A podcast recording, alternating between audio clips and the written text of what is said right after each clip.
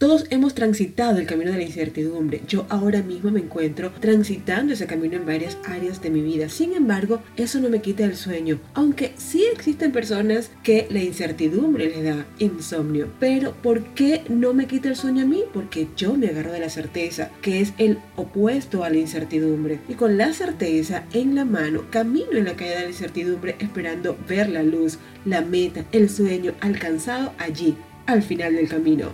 Hola, ¿qué tal mi gente bonita? ¿Cómo están? Yo soy Reina Quintero y en este podcast les estaré compartiendo 7 maneras de hacerle frente a la incertidumbre. Bienvenidos. A la gente no le gusta asumir riesgos. Por el contrario, les gusta jugar a lo seguro sin importar si ganan o pierden. Les da igual. Pero como dicen por allí, el que no arriesga nunca tiene y mucho menos nutre su vida con experiencias enriquecedoras, inigualables, maravillosas, que siempre te van a aportar algo positivo a tu vida. Asumir riesgos no es ni bueno ni malo. El riesgo es la posibilidad de que algo pueda suceder en tu vida. La mayoría de la gente asume el riesgo como algo malo, como algo que no se debe hacer, que es lo peor que te puede pasar, algo que no debes asumir porque puede traerte problemas, pero no es así no es tan feo como lo pintan, como le dicen. Todo riesgo trae consecuencias, ¿es verdad? Es importante asumir esas consecuencias. Solo debemos hacernos responsables de ellas. Tenemos que saber que detrás de un riesgo siempre hay una situación inesperada, es verdad. Pero puedes tomar un riesgo medido, puedes tomar un riesgo estudiado, un riesgo analizado. ¿Y cómo lo vas a analizar? Simplemente tomando esa perspectiva que se pueden presentar al momento de que vayas a asumir el riesgo. Investiga, edúcate, infórmate antes de asumir un riesgo, pero siempre arriesgate porque todo riesgo siempre tiene una enseñanza, una lección y si no ganas, aprendes. ¿Por qué la gente asocia el riesgo con algo malo, algo que no debe asumir? Pues por la incertidumbre, por la duda, por la desconfianza ante la decisión que vamos a tomar. Existen formas de enfrentar la incertidumbre y de hacer pues que el riesgo no sea malo o, no lo veamos tan malo y podamos tomar una acción medida a través de siete formas que te voy a compartir en este momento. Lo primero que debes hacer es aclarar tus metas, tus objetivos, por qué quieres lograr eso, cómo lo piensas hacer, quién o quiénes te van a acompañar en el proceso. Analízalo, piénsalo y sobre todo escríbelo. Llévalo a una hoja con tu puño y letra, piensa los detalles. Esto te va a permitir aclarar tu mente y por supuesto tomar todos esos puntos que te van a llevar a la consecución de esa meta. Y es una forma medida de poder analizar el riesgo, de poder ir paso a paso llevando el proceso de forma medida, así el riesgo no va a ser tan abrumador. Va a haber incertidumbre, es cierto, no sabemos qué nos va a deparar el futuro. Sin embargo, vas a tener un paso a paso, un plan de acción que te va a llevar a la consecución de tu objetivo y por supuesto a tu meta lograda. Segundo, crea un mapa con la ruta a seguir, es decir, los pasos que vas a dar en tu plan de acción para alcanzar esa meta. Ese paso a paso, eso que tú vas a detallar en tu hoja, es la ruta segura para poder asumir un riesgo calculado. ¿Cómo lo vas a hacer? Como te digo, investiga, detalla, escribe, haz todas las cosas necesarias. Pon tu imaginación a volar, pon tu creatividad al mil por ciento. Porque cuando nosotros comenzamos a utilizar nuestra mente, cuando nosotros empezamos a visualizar en nuestra cajita que está aquí arriba en nuestro cerebro, todo el paso a paso, toda la consecución, le estamos dando vida a nuestro proyecto a través de la imaginación.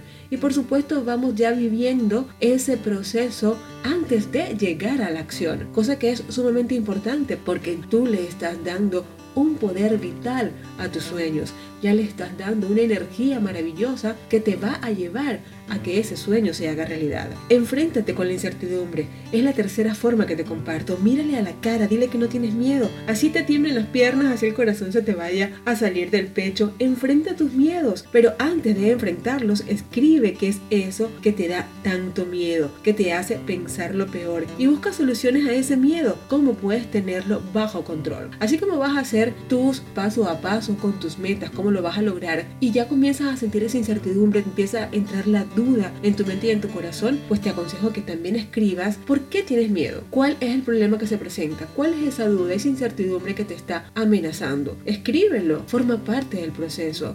No es que no lo debas sentir, claro que sí, puedes sentir miedo, es vital que sintamos miedo, pero lo importante ante el miedo es cómo lo vas a enfrentar. Entonces, si tú escribes todos los pasos que pudieras tú seguir para que ese miedo o esa incertidumbre sea mínima te va a permitir tener plan B para poder llegar a esos puntos si se llegan a presentar. ¿Cómo lo vas a enfrentar? ¿Qué posibles cosas malas te pueden suceder en el camino? Escríbelo y empieza a detallar qué cosas adicionales puedes hacer para enfrentarlo. Es una manera muy inteligente de enfrentar el miedo y poder minimizar la incertidumbre. Cuarta manera de enfrentar la incertidumbre, concéntrate en lo que puedes controlar, es decir, en ti, en tus pensamientos, en tus acciones, en tus emociones. Siempre habrán cosas allá afuera que no vas a poder controlar, pero siempre que puedas controlar tu mente, siempre que puedas controlar tus emociones, siempre que puedas controlar tus acciones, ya tienes el 50% de la batalla ganada ante la incertidumbre. Es importante que mantengas un control de tu mente ante todos los desafíos que se te pueden presentar. A veces, antes de enfrentarnos a la incertidumbre, antes de tomar el riesgo ante una situación que queramos nosotros vivir, se apodera de nosotros una serie de acontecimientos que nos invaden la mente. Se nos activa esa novela dramática que nos empieza a llenar la imaginación de imágenes, de cosas malas,